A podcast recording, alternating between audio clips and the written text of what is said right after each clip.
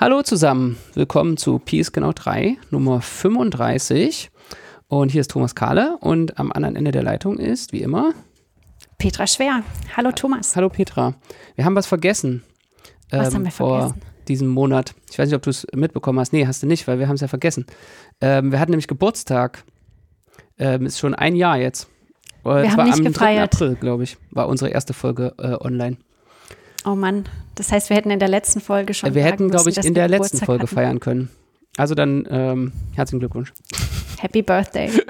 okay, aber ähm, es geht immer weiter. Nummer 35. Heute hast du das Thema mitgebracht. Worum geht's denn? Genau, ich habe heute das Thema mitgebracht und zwar möchte ich mit dir ähm, über das Scheitern reden. Das Scheitern, aha. Hm. Genau. Und zwar ähm, bin ich neulich über eine Sache gestolpert, die schon relativ alt ist, von 2010. Da hat eine Wissenschaftlerin äh, namens Melanie Stephan in Nature dazu aufgerufen, dass man doch einen CV of Failure schreiben müsste, so als Wissenschaftler, wo alles drinsteht, was jemals schiefgegangen ist. Und ähm, der Hintergrund oder die Motivation, das zu tun, war sozusagen ähm, die folgende, dass ganz viel von Wissenschaft und von Forschen ja auf Scheitern aufgebaut ist. Also ja, ist quasi täglich Brot. Aber dass es eben im Dialog über Wissenschaft und auch im wissenschaftlichen Dialog als solches eben nicht vorkommt, also keinen Platz hat. Mhm. Ähm, und äh, sie hat eben propagiert, das ähm, doch zu machen, öffentlich zu machen und da hat ein paar Jahre später, 2016, ein ähm, Johannes Hausdorfer relativ viel ähm, Pressewirbel produziert, indem er, also der ja, war Wissenschaftler oder Assistant Prof in, ähm, ähm, ja, ich weiß jetzt nicht mehr genau, wo, eine der Ivy League Universitäten in den USA, Princeton, glaube ich, und hat das eben gemacht, ja, hat auf seine Webseite so ein CV of Failure äh, veröffentlicht. Und dann ging das eben durch die Presse breit, auch in Deutschland. Ja, und da bin ich neulich drüber gestolpert und ich dachte mir, ich bringe das jetzt einfach mal hier mit und äh, fange mal mit der Frage an, ähm, ja, wie stehst du dazu? Denkst du auch, wir reden zu wenig übers Scheitern? Also mir fallen gleich mehrere Sachen dazu ein.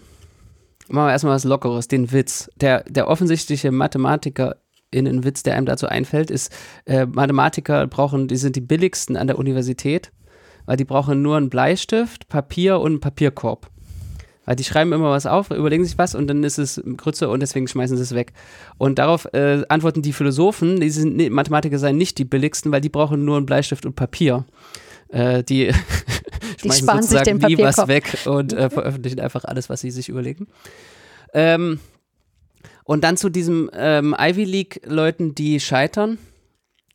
Also da, ich finde, ein bisschen vorsichtig muss man sein, dass dieses Scheitern nicht auch irgendwie angeben ist. Also wenn dein irgendwie CV ist, ja, ich habe hier diesen riesen Grant nicht bekommen und ein Jahr später hast du ihn bekommen, dann ist dein Bericht über das Scheitern eigentlich auch nur angeben, damit wie du, wie erfolgreich du bist. Äh, also da finde dann soll man es auch irgendwie ehrlich meinen. Ich hatte mal, als ich klein war, hatte ich so ein Poster von Michael Jordan. Kennst du, Basketballspieler, mhm. ja? So, ja, kennst du, ja? ist mir bekannt. Und da gibt es so, ein, so, so ein Poster von ihm, irgendwie, es war, glaube ich, sogar so eine Nike-Werbung oder so. Da stehen irgendwie, steht irgendwie so drauf, so 38 Mal hat mein Team mir den letzten Wurf anvertraut, als wir einen Punkt hinten waren und ich habe daneben geworfen. Und dann so alle, so lauter so Statistiken. Und dann steht da drunter, I have failed That's why okay. I succeeded. Und also, naja, Michael Jordan ja, okay. hat genug Meisterschaften mhm. gewonnen. Und also das fand ich damals, fand ich das sozusagen auch irgendwie bescheiden, aber jetzt, wenn ich jetzt darüber nachdenke, ist es auch irgendwie so ein, ein bisschen unbescheiden. Das ähm, kann ich mich jetzt irgendwie nicht so richtig entscheiden, ob das jetzt ähm, das ist so ein bisschen wie in den Vorstellungsgesprächen die Frage nach, was ist Ihre größte Schwäche, ne? Ja, ich, ähm, ich bin immer so engagiert ja. beim Arbeiten, dass ich, dass ich alles andere darum vergesse. Das ist wirklich, weißt du, so Antworten. Ähm, ja, ich bin so mega genau, das kostet mich so viel Zeit. Ja. Ähm, ähm. sowas, ja. Ähm, Und dann genau. alles zu tabellieren irgendwie, wo man gescheitert ist, ist ja jetzt auch nicht so, ähm, nicht so schön, oder? Also äh, kann ich jetzt mal einfach so fragen, warum? Warum soll ich denn das jetzt machen? Also ich will doch, vielleicht will ich lieber nach vorne gucken. Also aus den Sachen was lernen, was mitnehmen, die Lehre abspeichern und dann äh, nach, nach vorne gucken. Also so zu viel zurückschauen ähm, ist, ich, ich finde, zurückschauen ist, um eine Lehre draus zu ziehen. Und dann aber nach vorne schauen. Ja, also das, da sprichst du so einen Punkt an, der, ich habe dann so ein bisschen rumrecherchiert, so übers Scheitern als solches und in der Wissenschaft. Und was da natürlich ganz oft auftaucht, ist dieser Punkt ähm, Scheitern als Chance. Na, also, dass man sozusagen, wenn was schief läuft, soll man gucken, was man daraus mitnimmt und das dann im Idealfall zu einem weiterführenden Erfolg ummünzen, sozusagen. Oder halt was daraus lernen, was man später nicht mehr so macht. Ja? Also, dass eben jeder ganz platt gesagt, jeder Fehler oder jedes Ding, was schief läuft, halt auch ähm, die Möglichkeit bietet, was zu lernen oder was gelernt zu haben und sozusagen abhaken und weiter. Ähm, also ich habe mal in dieses CV des Scheiterns reingeguckt. Ja, das ist ja interessant. Was steht denn da so drin, ja? Genau, weil das habe ich mich nämlich auch gefragt. Also ich bin halt zuerst über diese Zeitungsartikel darüber gestolpert. Ne? Da steht dann in der Zeit so, ja, äh, Ivy League-Wissenschaftler ähm, hier veröffentlicht ziviles Scheitern. Wenn man dann reinguckt, da steht dann alles Mögliche drin, so von abgelehnten Papern über irgendwelche unsuccessful Grant Applications und so. Und ähm, bei manchen Sachen habe ich mich dann tatsächlich auch gefragt, warum man das denn jetzt protokollieren wollen würde. Also ehrlich gesagt bin ich ganz froh, dass ich nicht mehr genau weiß, wie viele unerfolgreiche Bewerbungen ich geschrieben habe in meinem Leben. Ja, das ist eine mhm. sehr deprimierende Statistik, ähm, die man nicht wissen will. Oder auch, wie oft Paper abgelehnt wurden irgendwo. Ja, das protokolliere ich auch nicht mit, weil ähm, ich bin froh, wenn ich mir merken kann, wie viel ich geschrieben habe. Ähm, aber ich muss jetzt nicht wissen, wie oft jedes einzelne irgendwo abgelehnt worden ist. Also ich glaube, da ist schon was dran, dass es so ein bisschen angeben vielleicht auch ist, ne? Weil wenn ich da aufschreibe, ich habe hier fünf Grants, die abgelehnt wurden, dann protokollierst du ja gleichzeitig auch für die Öffentlichkeit mit, dass du Zeit hattest, fünf Anträge zu schreiben. Ja, genau. Ja. Na, also dann äh, kann ich in meinem CV des Scheiterns sozusagen schreibe ich nicht nur, äh, nicht nur abgelehnte Anträge, sondern nicht geschriebene Anträge. Also äh, quasi meine, ist auch wieder eine gute Art. Mit meinem eigenen Anspruch gescheitert. Meine super Ideen, die ich äh, einfach nur, einfach nicht, ich bin gescheitert, ich habe einfach nicht geschafft, das sozusagen überhaupt aufzuschreiben. Das ist so wie Ver Vermaß, letzter Satz, weißt du. ähm, also ich glaube, was es Gutes tut, äh, das tatsächlich aufzuschreiben, ist vielleicht ähm, zu signalisieren, äh, dass es normal ist, dass Sachen nicht klappen. Ja. ja. Also ob man das jetzt unbedingt in Form von so einem CV machen muss, ist vielleicht nochmal eine andere Frage. Aber sozusagen darüber zu reden oder auch Jüngeren mitzuteilen, dass nicht alles, was man jemals versucht hat, tatsächlich auch funktioniert hat, finde ich eigentlich eine ganz ähm, schöne Idee, ja, weil das natürlich oft, wenn man so die perfekten Lebensläufe dann auf den Webseiten sieht, den Eindruck erwecken kann, dass das alles so geplant schön verlaufen ist und irgendwie ähm, alles zu einem glorreichen, guten Ende geführt hat. Ähm, Gerade Leute, die viele Grants haben oder an ähm, besonders berühmten äh, Unis sind. Ähm, da finde ich sozusagen den Gedanken, das zu normalisieren, dass auch die perfektesten oder besten Lebensläufe auch viele Punkte ähm, beinhalten, die eben nicht klappen, eigentlich gar nicht so doof. Ne? Ja, also ich habe da mal so ein äh, Zitat aus einer AMS, in dem AMS-Heft, glaube ich, so eine äh, Kolumne über Karriere. Und da ist mir so ein Zitat hängen geblieben. Ich muss jetzt mal wieder raussuchen, worum es da eigentlich ging, aber äh, und das Zitat war: It's pretty amazing to be an average mathematician.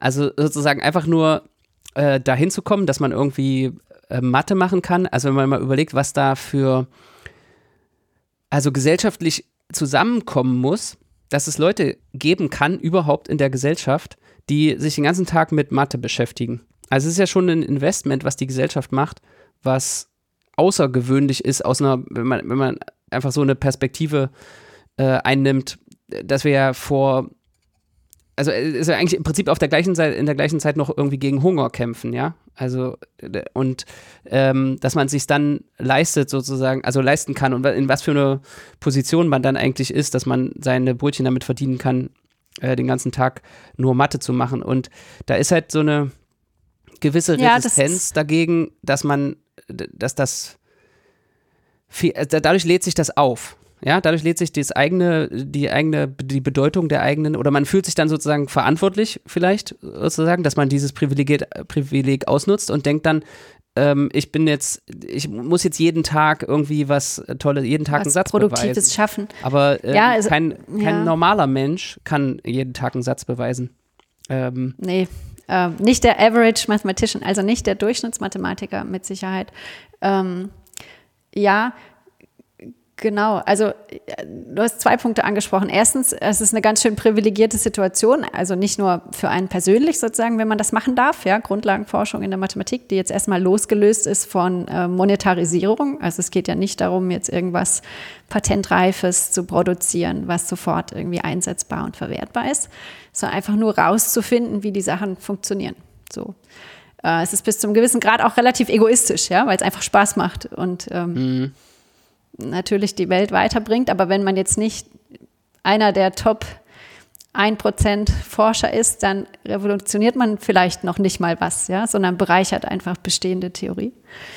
Ähm, also ich habe da schon ein Problem mit. ja. Also so ein, so Aber es ist auch ein gesellschaftliches Kulturgut, ne? Ah, Entschuldigung, ich habe dich. Ich habe da schon ein psychologisches Problem mit, so oder so, das wurmt mich, äh, dass äh, wie wenig direkt nutzbar das ist, was wir machen. Also manchmal wurmt mich das mal. Also manchmal kann ich ganz gut damit leben, ähm, wenn jetzt keine Pandemie ist gerade so, dann äh, kann ich irgendwie ganz gut damit leben, dass man halt irgendwie so, man macht halt so Mathe und man sagt dann immer, ne, das ist in 100 Jahren, wird es vielleicht mal nützlich sein oder es ist irgendwie, aber so jetzt, wenn es überall brennt, also so äh, Pandemie oder Klimakatastrophe oder so, dann fragt man sich schon sozusagen manchmal, wie könnte es nicht wirksamer sein?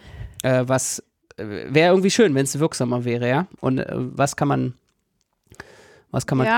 tun?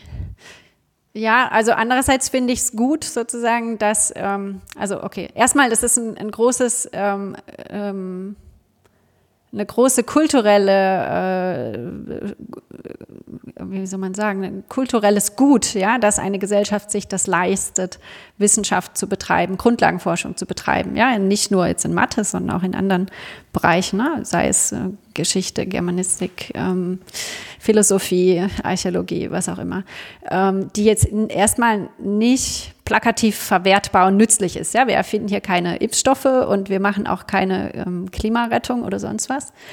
Ähm, aber trotzdem leistet sich unsere Gesellschaft das.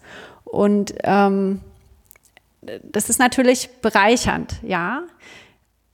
Ähm, Es ist aber halt langfristig recht, also, gedacht. Vielleicht kann, kann man es wirklich Genau. sozusagen. Es ist jetzt kein Sponsoring von, von Leuten, die man, wo man, wo man sagt, morgen okay, wir, braucht. wir suchen jetzt einfach die aus Ja. und belohnen die dafür, dass die so toll sind. Die dürfen das jetzt machen oder so. So darf man das nicht sehen. Also es ist, glaube ich, Nee. schon so ein, ein Investment einfach in die sehr weit entfernte Zukunft, Grundlagenforschung.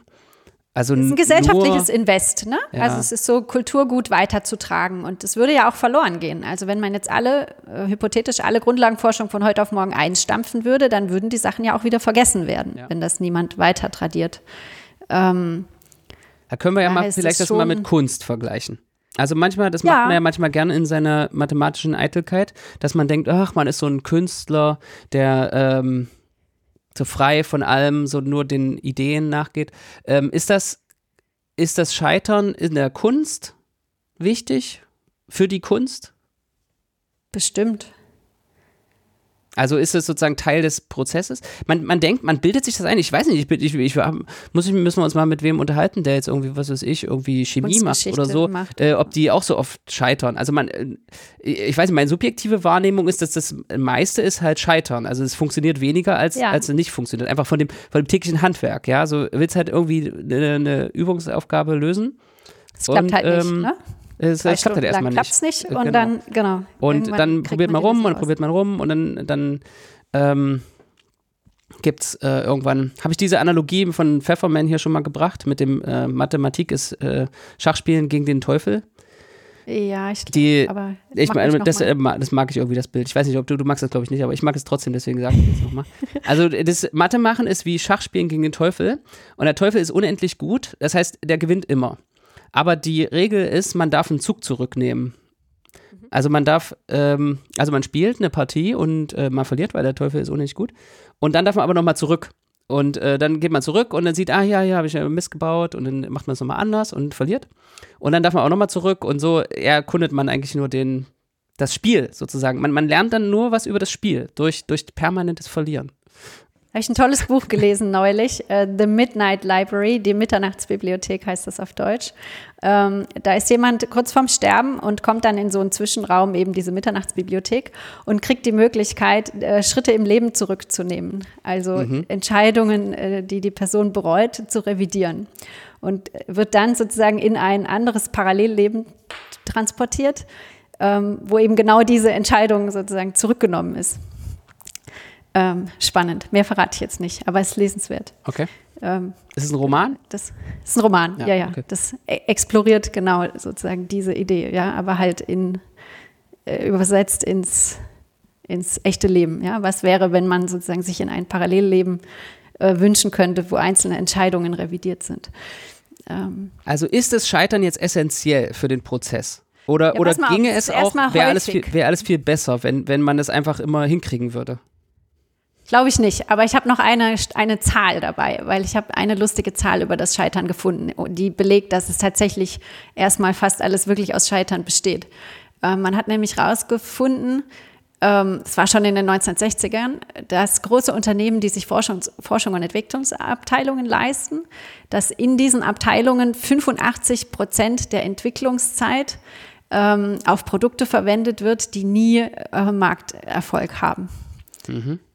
Ja, und da äh, sozusagen, da wird sogar nicht nur einfach so geforscht, sondern da das sind ja schon konkrete Ziele dahinter. Genau, ja, das das ja, stehen ja. konkrete Ziele hinter. Da würde ich mir jetzt sogar noch eine höhere Erfolgsquote erhoffen als bei ähm, Grundlagenforschung. Ja, einfach mhm. weil das Ziel klarer formuliert ist.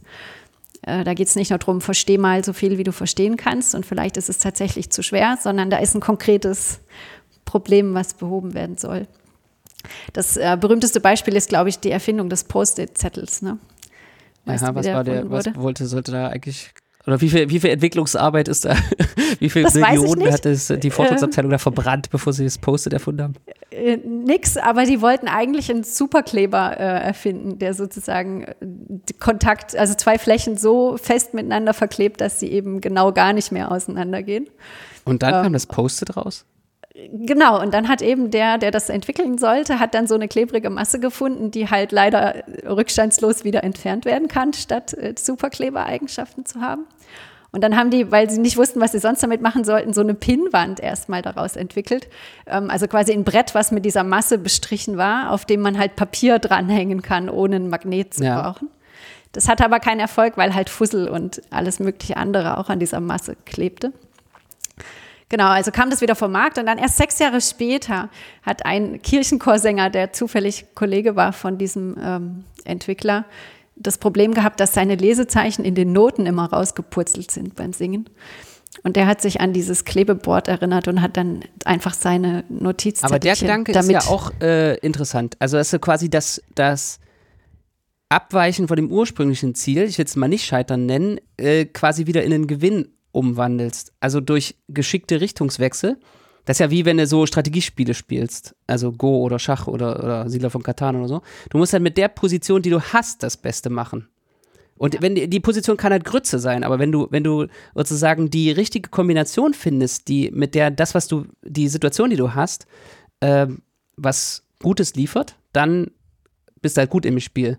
Vielleicht ist es auch so in Kunst und Mathematik, dass da halt aus dem Scheitern will ich es jetzt nicht nennen, aus, aus der Situation, die du hast, aus dem Unverständnis eben da noch das Beste machen musst.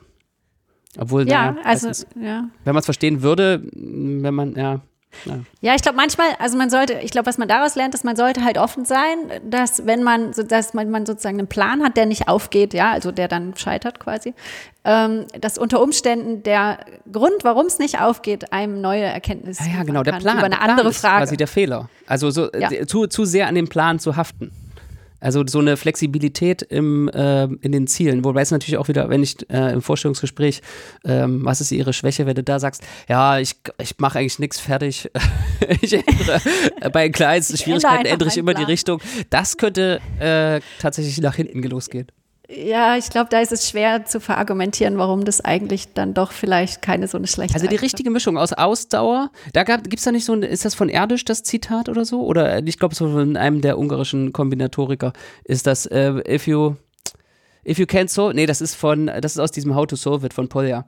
Uh, if you can't solve it, try harder. If you Ja. still can't solve it, give up.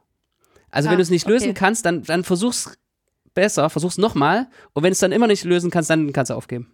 Dann kannst du auch. Äh, also so, so diese, ich glaube, das soll ausdrücken, dass du den richtigen Mittelweg finden musst zwischen Ausdauer und nicht zu starr und verbissen zu sein. Verbissen genug, aber nicht zu verbissen.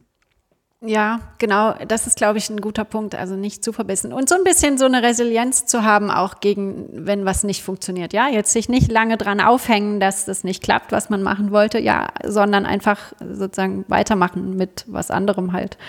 Ähm, also das ist, glaube ich, gerade in der Mathematik extrem wichtig. Ja, also wenn man jetzt eine Übungsaufgabe nicht rauskriegt und dann eine Stunde drüber nachdenkt, wieso man so doof ist, diese Übungsaufgabe jetzt nicht rauszukriegen, ist nichts gewonnen. Ähm, Ja, das Blöde ist halt, dass die Zeit immer weitergeht. Ja, diese ähm, Scheitern heißt ja auch äh, vielleicht irgendwas in der Zeit nicht schaffen, die man dafür vorgesehen hatte. Oder so. Und da, das ist die, ähm, in, im Berufsalltag ist das ja eigentlich, ich weiß nicht, wie es in deinem Berufsalltag ist, aber in meinem Berufsalltag ist das eigentlich die konstante, der konstante Punkt, wo man scheitert, ist bei richtig einzuschätzen, wie lange Sachen dauern. ja. Oder? Das ist, das ist doch Ja, eigentlich, ich glaube, genau. ich glaube auch viele Hörerinnen und Hörer können da ähm, ein Liedchen von singen. Richtig einzuschätzen, wie lange Sachen dauern werden, das ist schwierig. Daran scheitere ich regelmäßig. Ähm, genau. Aber das ist, glaube ich, super, wenn man das laut sagt. Ja, Also das kann man auch noch mal sagen. Also es ist extrem schwer einzuschätzen, wie lange Sachen dauern. Ähm, genau. Und ich glaube, das ist schon so ein Punkt, da könnten wir öfter drüber reden in der Mathematik oder in der Forschungswelt im Allgemeinen. Ja, Leute also ich habe so das Gefühl, es wird kaum darüber gesprochen, was alles nicht klappt. Ne? Also auf Konferenzen präsentieren die alle ihre tollen neuen Sätze und so. Aber es sagt keiner, dass er das, dass er fünf, sechs, sieben, acht Jahre gebraucht hat, bis der Satz da stand. Und es sagt auch keiner, dass es vorher 20 Beweiseinsätze gab, die nicht funktioniert haben. Ähm, es deshalb kann so, leicht äh, der Eindruck entstehen, dass es halt immer so ein glattes Spiel ist. Ne? Ja. Gab es nicht mal so ein Journal, ich glaube, das wurde eingestellt, Re Rejecta Mathematiker, äh, wo du nur Sachen einreichen konntest, die äh, woanders abgelehnt wurden und dann wurden die da gedruckt. Okay. Aber es hat auch, es gab auch nicht so fünf sinnvoll. Jahre ähm, und dann äh, war es das wieder. Es gibt tatsächlich ein Journal des Scheiterns auch. Also es heißt, glaube ich, irgendwie Journal of Unsolved Questions. Also da geht es mehr so um Experimente. Ich weiß nicht genau, in was für Fächer sich das ähm, richtet. Aber da war eben auch der Gedanke dahinter, ähm, sozusagen, wenn man jetzt ein Experiment macht und es kommt nichts bei raus, ja, also der Datensatz ist halt nicht verwertbar hinterher, dann kann man das nicht publizieren. Und damit es halt nicht verloren geht oder die Hypothese war irgendwie falsch gestellt oder was auch immer. Ja. Damit es aber nicht verloren geht und nicht sozusagen 20 andere noch in die gleiche Falle tappen, äh, Mhm. soll man das eben auch veröffentlichen können.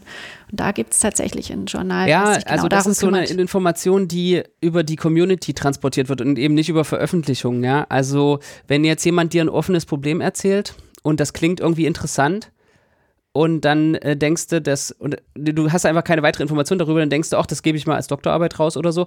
Und aber wenn dir die Person gleich am Anfang erzählt hätte, ja, Terry Tau hatte, hat mir das erzählt, dass er das nicht rauskriegt, dann ähm, willst du es vielleicht nicht machen oder oder wenn er sozusagen weiß, wer Ja. da alles schon sich die Zähne dran ausgebissen hat. Aber manchmal ist es vielleicht auch besser, das nicht zu wissen. Ähm, Wollte ich gerade sagen, manchmal ist es gut, solche Metainformationen nicht zu haben, weil dann kann man nämlich, ähm, dann kann es passieren, dass einem sozusagen die, der Respekt davor blockiert, ja? dass Mhm. man zu viel Angst hat, das anzugucken, weil man weiß, wer alles schon gescheitert ist an dieser Aufgabe. Ist auch nicht gut. Aber ja, es stimmt schon. Also was, man, was schon hilft, ist sozusagen zu wissen, welcher Beweisansatz schon mal nicht funktioniert hat. ja. Ähm, damit man nicht den gleichen Trick versucht und dann merkt, es geht halt nicht, weil es irgendein Gegenbeispiel Mhm. gibt. Also in Mathematik ist das, ja genau, also wenn du eine Vermutung hast, deswegen eine Vermutung ist was Gutes zum Veröffentlichung, zum Veröffentlichen, ja. Also sozusagen eine, eine, es ist besser, eine Vermutung zu veröffentlichen, als eine Frage. Okay, warte mal, kann ich das jetzt sauber argumentieren? Also eine Vermutung ist halt so mal so, dann ja oder nein. Und die, äh, sozusagen, wenn, du ein Gegenbeispiel zu einer Vermutung hast, dann kannst du es im Prinzip auch veröffentlichen. Oder sagen wir mal so, das ist sozusagen dann. Wenn die Vermutung es, es erzählt die äh, Story ist, weiter, ja. Aber ich habe diesen und diesen Ansatz probiert und der hat nicht funktioniert. Da musst du dann schon irgendwie irgendwo hinkommen, ja. Wenn du was veröffentlichen willst, musst du ja irgendwie, du musst ja irgendwo hinkommen. Und das ist in der Mathematik vielleicht gar nicht, mh, vielleicht gar nicht so ist nicht schlimm. verbreitet. Es ist nicht verbreitet. Aber wenn du jetzt mal an Medizin denkst oder so, äh, da ist ja mit diesen ganzen Studien, ja, also die irgendwie ähm, kein Ergebnis hatten oder, oder ja, die werden also, eingestampft, ne? die sozusagen eingestampft werden. Ich glaube, da gibt es doch aber jetzt so gut, Bewerbe, das zu so. Bewegungen, dass es da so Register gibt, dass du alle Studien vorher registrieren musst mit den Endpoints und ähm, vorher sagen, äh, was du machen willst. Und auch wenn dann keine Veröffentlichung rauskommt, ähm, ist sozusagen zumindest registriert worden, dass jemand mal diese Studie gemacht hat. Ja. Also das finde ich wichtig. Also in der Mathematik ist, glaube ich, der Schaden, dass man nicht weiß, was noch, was nicht funktioniert hat, vielleicht nicht so groß. Ja, es endet vielleicht in Zeitverschwendung, weil sich dann n Leute irgendwie n mal den gleichen Ansatz versuchen und jeder rennt in dieselbe Falle. Aber wenn es halt wirklich, sagen wir mal, so um Gesundheitsforschung geht, dann kann es da ja tatsächlich auch, also dann ist dieser Zeitverlust halt wesentlicher, sage ich jetzt mal. Ne? Also wenn man jetzt einen Impfstoff sucht zum Beispiel, dann wäre es gut, wenn man weiß, was nicht funktioniert. Ähm, von daher, ja, sollt, ja, sollte man das vielleicht tradieren? Das ist eine der, der Fragen, ne, die, die man sich da stellen kann. Ich finde, vielleicht könnte man dann andere Publikationsformate noch nehmen, ja. Also, okay, es gibt diese Journalveröffentlichung, aber das ist ja so ein etabliertes Format, was irgendwie immer relativ starr ist, immer gleich. Also hast du irgendwie deine Einleitung und dann du musst ja irgendwie im Abstract schreiben, worum geht es jetzt hier, ja, und dann hast du eine Story und so. Und dann ist vielleicht so ein, ähm, sind andere Formate, wenn du so an Blogposts denkst oder Podcasts oder äh, who knows, ja. Also einfach so die- Wikis oder irgend sowas. äh, Ne? Wikis oder ja, ja, genau. Also auch so, stell dir mal vor, du könntest ähm, wie so anonym, ja, ja, genau, also so ein Wiki, was du anonym editieren kannst, ähm, wo, wo Sachen versucht werden. Ja, also Ja, zum Beispiel so diese Failed Polymath, drinsteht. Ja. diese Polymath-Projekte, äh, das waren ja auch so Projekte, die irgendwie versucht haben, äh, irgendeine Frage zu äh, lösen durch Ansammlung von allen Fakten, die da bekannt sind. Und das war, ist auch dann, ich meine, es gab dann irgendwelche Autorenlisten und Teilnehmerlisten, aber manchmal äh, kannst du, das war ich finde es eigentlich attraktiv, dass es ähm, dann produktiv. verschwimmt. Äh, wer, wer hat jetzt irgendwie welchen Beitrag genau gemacht und so, das ist vielleicht auch manchmal gar nicht mehr, gar nicht so nötig. Also vielleicht wird das, Ent, das Scheitern dann auch entstigmatisiert, weil, du, so in so einem Brainstorming-Session, da ist, kommen irgendwelche Begriffe zusammen und dann wird, ist, ein Begriff ist irgendwie der Gewinnerbegriff. Aber vielleicht kann der, hätte der gar nicht, wäre der gar nicht da gewesen, wenn vorher nicht diese ganzen anderen, die irgendwie dann sich als Quatsch rausgestellt haben, auch gefallen das- werden. Genau, das betrifft, also das bereichert sich ja gegenseitig. Ne? Wenn einer was sagt, auch wenn das vielleicht nicht direkt der richtige Ansatz ist, hat genau deshalb vielleicht jemand anders eine Idee und so. Also deshalb funktionieren ja auch so, ähm, zumindest für mich, ähm, Forschungsprojekte in Teams wesentlich schneller als Sachen, die ich alleine mache, ja, weil du bist nicht dein eigenes Korrektiv dann, sondern es gibt halt ein Gegenüber, was ein anderes Gehirn hat, ähm, was das äh, mitprüft sozusagen live. Und du musst nicht sozusagen wechselnd die Perspektive äh, einnehmen, zu, zu gucken, ob das, was du gerade überlegt hast, auch tatsächlich richtig ist. Ähm, aber da braucht es auch so eine vertrauensvolle Atmosphäre, ne? Weil es darf halt nicht, also es muss ungefährlich sein, falsche Dinge zu sagen, ja, in so einem, in so einem äh, Umfeld. Dann ist es produktiv, ja. Also es darf eben kein, es darf nicht stigmatisiert sein, dass du einfach mal auch Mist laut aussprichst. Ähm, dann, dann profitieren alle davon, glaube ich. Ja, dann, dann entstehen da neue Dynamiken und so. Und ich habe schon aber so das Gefühl, dass ähm, Dinge, die nicht funktionieren, zumindest bis zu einem gewissen Grad schon noch so eine Stigmatisierung haben. Ja? Also es erzählt jetzt niemand, ich habe versucht, die Poincaré-Vermutung zu beweisen und habe es nicht geschafft. Und wenn, dann sind es sozusagen hochdotierte, Was macht Andrew Wiles eigentlich gerade? Man hört irgendwie gar nichts von dem. man hört gar nichts mehr von dem. Ne? Also ich sag mal, wenn du hochdotiert genug bist, kannst du es dir erlauben, weil dann ist es sozusagen, dann kannst du das, äh, ja, dann perlt es so ab, aber ähm, so, so als mittelmäßiger Mathematiker kann man sich das, glaube ich, ähm, nicht so einfach erlauben zu sagen. Ähm. Ich habe noch eine, einen Punkt. Ähm, wir sind schon relativ weit dabei, aber ich habe ähm, ich hab gefunden Diskussionen auch darüber, inwieweit man ähm, das Scheitern in der Lehre mit einbinden soll. Also müssen mhm. wir oder sollen wir ähm, Studierenden auch beibringen, wie man scheitert. Oder sogar vorleben. Vorleben, wie man scheitert. Also ich habe das mal gemacht. Ich, ich, also jetzt, ich gestehe das jetzt. Ich sage nicht wann und wo, aber ähm, ich habe das mal ausprobiert. Ich habe mich mal in der Vorlesung hingestellt und ich weiß auch noch genau, was es war. Vielleicht wissen die Leute, ist schon ein paar Jahre her. Also wenn, ich weiß nicht, ob das jetzt jemand hört, der da dabei war. Und ich habe mich in der Vorlesung äh, hingestellt und habe wirklich überzeugend so getan, dass ich nicht mehr weiß, äh, wie, warum ein Gruppenhomomorphismus die 1 auf die 1 abbildet. Ist jetzt irgend, irgend äh, die jetzt nicht wissen, was das ist, ist irgend so eine kommt ziemlich schnell. Ist nicht so ein wichtig. ganz kleiner ja, Trick, ist ein, genau. ein einzeiliger Beweis. Und ich, ich ja. ähm, stand so an der Tafel und habe dann so, wie ging denn das jetzt noch? Und, und braucht man da das oder braucht man da das? Und ähm, es hat halt zwei Minuten gedauert. Ich glaube, es, es, war eine, es war ein skurriler Moment, aber äh, nach zwei Minuten hat jemand das hat sich getraut zu sagen, äh, ich weiß, wie das geht. Oder also äh, sagen, es ist, es ist auch nicht so schwer. Und ähm, weiß ich nicht, ob die Person das dann sozusagen vorher schon mal äh, gesehen hatte oder in dem Moment sozusagen rausgefunden hat. Und äh, das war, äh, also das war eine Transformation. Also es war wirklich eine, eine, eine, Veränderung in der Stimmung, in dem Raum, ähm, dass, dass man sozusagen die Studierenden sehen können, einer von uns kann halt schlauer sein als der Prof. Leider, leider war es war es irgendwie nicht echt, sondern ein Experiment. Aber es, ich denke, ich denk, es kann auch echt sein. Es kann auch echt sein. Es, ist, es kann auch in echt passieren. Und dann wäre es, also das ist äh, vielleicht einfach so dieses, nicht nur sagen, immer, das Scheitern ist, man scheitert auch und in Mathematik ist es halt immer, ist es immer hart und so. Wenn du, wenn du es nur sagst, als Prof, du stehst da und hast die Weisheit mit Löffeln gefressen und sagst, äh, ja, ich scheitere auch, das glaubt ja kein Mensch. Das glauben die dir nicht, bis, bis sie es sehen. Und das ist die Frage, wie kann man es vermitteln, ohne sich jetzt völlig äh, bloßzustellen? Das ja, das sind irgendwie zwei Punkte jetzt. Ne? Das ist der eine Punkt sozusagen, dass die sehen, dass es dir auch passiert. Und der zweite Punkt ist aber, ähm, also darüber ging es in diesem Ding, was ich gelesen habe, dass die selber sozusagen die Erfahrung machen sollen, äh, dass sie selbst scheitern. Also das mhm. ist Machen noch ein bisschen was anderes. Ähm, ja, aber das war sozusagen nochmal expliziter mit, äh, mit eingebaut, so nach dem Motto, dass man von Anfang an die Lehrveranstaltungen relativ forschungsnah implementieren soll. Also jetzt nicht, dass man neue Forschungs-, neue Sachen dort erforschen lässt, sondern man kann ja ähm, die Art und Weise, wie man Übungsaufgaben formuliert, entweder so explorativ formulieren, ja, was können Sie herausfinden über mhm. zum Beispiel, oder auch offene Fragen stellt, ja, beweise oder widerlege, mhm. ähm, äh, statt zu, immer zu sagen, sozusagen, weisen Sie nach, dass X gilt oder nicht.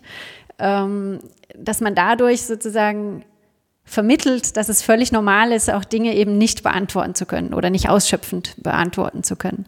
Und dass man das äh, sozusagen von Anfang an ähm, mit, mit, mit ein, kalkuliert, dass eben diese Ungewissheit oder auch dieses, diese Erfahrung, nicht erfolgreich zu sein in Beantwortung von, von Sachen. Ähm, oder dass man Dinge nicht zu Ende führen kann, ja, weil man es einfach nicht, nicht schafft rechtzeitig bis zur Deadline.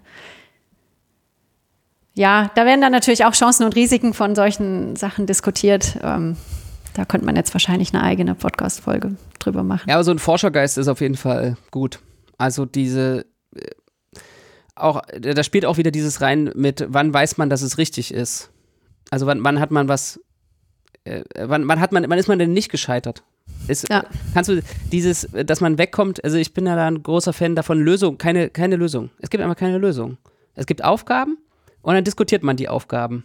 Und dann, wann ist das gelöst und ist das die richtige Lösung? Das äh, finde ich, das ist sozusagen, das muss man dann selbst entscheiden. Man sieht halt irgendwie eine Diskussion sozusagen zu der Aufgabe und dann äh, kann man, äh, da muss man seinen eigenen Verstand benutzen und äh, sich fragen, glaube ich diese Diskussion oder was, was, was weiß ich jetzt nach dieser Diskussion mehr? Natürlich ist es sozusagen, ja, eine wohlgestellte ja. Aufgabe, sollte sozusagen eine eindeutige Lösung haben und so, aber ähm, aus Kommt auf die Aufgabe an, würde ich sagen. Ja, ne? Also ja, je nachdem was. Also wenn es darum geht, lernen Sie die Rechenverfahren des, ähm, keine Ahnung, äh, wie berechnet man Determinanten, dann ist es vielleicht gut, auch mal zu sehen, wie man das ordentlich aufschreibt. Ähm, Ja, das ist was anderes. ja, Das ist also ja eine Technik. sozusagen, Dafür, genau, um äh, Techniken üben, Sie, zu vermitteln. üben Sie die folgende Technik ein, dann äh, kannst du, äh, ja, genau, also wenn du Turm Dann ist es auch sinnvoll, so, äh, äh, dann kannst du halt genau. gucken, ist er eingetaucht, äh, ohne dass es gespritzt hat oder so. Da, da gibt es ja so objektiv messbare Kriterien für, ja. Genau, wenn ich jetzt eine Pirouette drehen muss, muss ich auch die Beine so halten ne? und bestimmte Mhm. Positionen einnehmen. Aber ähm, also man, man lernt da ja auch so ähm, gewisse Grundprinzipien der Wissenschaft mit. Ja, also Ja. nicht nur, wie mache ich es, sondern wie schreibe ich es auf und so. Und dafür ist es, glaube ich, schon gut, auch ja, Musterlösungen in einem gewissen Sinne zu sehen, ja, die sozusagen alle gängigen Kriterien von komplettem Aufschrieb erfüllen. Ähm, ja, aber äh, bis, also in einem anderen Punkt gebe ich dir schon recht. Also es ist natürlich, manchmal gibt es nicht die eine Lösung. Ja? Dann gibt es verschiedene Lösungsansätze, die alle sehr verschieden sind, die aber gleichberechtigt richtig sozusagen nebeneinander stehen können äh, und gleich valide sein können. Und dann ist es natürlich ähm, gefährlich zu sagen, ja, aber das ist der Die Weg, den ich haben will. Genau. Die Musterlö äh, Musterlösung ist ein Wort, was ich nicht mag, aber ja, eigentlich also es, verwenden muss. Genau, da ist, bei mir, ist mir neulich was Lustiges passiert. Ähm, bei schriftlicher Division, wenn man zum Beispiel das Endergebnis nicht unterstreicht, ähm, werden einem auch Fehler angestrichen. Okay. Ich, ich Ja, hatte jetzt äh, auf Twitter das, so eine äh, Diskussion, äh, da waren eine Grundschulaufgabe, da waren vier Hände und man sollte die Multiplikations, die passende Multiplikationsaufgabe dazu schreiben. Wie viele Finger sind das? Und man sollte die, aber die Aufgabe schreiben. Also es war jetzt so eine moderne Didaktik. Und da sollte man. Okay. vier mal fünf schreiben. Das sind vier Hände mit je fünf Fingern. Ja, Und das Kind hat fünf mal vier geschrieben okay. und einen Ist falsch okay, bekommen. ja. Ah, ach so. Weil es sind vier Warum? Hände, so. Und das ist halt auch, also, äh, genau. Das ist halt, weißt du, fünf Ja, Dau okay. äh, vier Daumen, vier Zeigefinger, vier Mittelfinger, vier Ringfinger, vier kleine Finger, fünf mal vier. Ist doch, also diese, die, ähm, Ja, Genau, also sind das fünf, ist sozusagen, fünf Finger und die tauchen viermal auf. Also so rum Ja. kann man ja auch ja, argumentieren. ja, genau, ne? die Multiplikation ist, ist nicht nur, das ist nicht nur ein äh, Konstrukt, dass die kommutativ ist. Die, äh, die, ist tatsächlich das, das, Das kannst kommutativ. du an deinen Fingern abzählen, dass die kommutativ ist. Kannst du gucken, ist wirklich so. Also äh, Scheitern, äh, ja, das ist jetzt, also das Scheitern im didaktischen Prozess ist äh, vielleicht nochmal, Ist, uiuiui, das ist nochmal ein neues Thema. was wir in, in den verbleibenden minus zwei Minuten nicht mehr ähm, Nee. behandeln können. Ja, ich habe noch ein Fazit. Vielleicht Oh äh, ja, kannst du gucken, gut. ob du dem zustimmst. Habe ich, ist aber habe ich geklaut von Wired.com, ähm, die auch was geschrieben haben über Scheitern in der Wissenschaft. Ähm, die sagen, Learning not to give up is one of the most important lessons for becoming a successful scientist. Ja, finde ich gut. Außer dann irgendwann muss man aufgeben und äh, irgendwann muss man but then Man muss on. wissen, wann man aufhört. Irgendwann muss. muss man ja. muss man auch mal äh, sich muss man auch mal weitergehen und sagen, okay, Schwamm drüber. Alles klar. Ja, dann Sehr gut. Sehr ähm, scheitert nicht so oft alle da draußen und viel Spaß am viel Spaß beim Experimentieren. Alles klar. Tschüss. Bis bald. Ciao.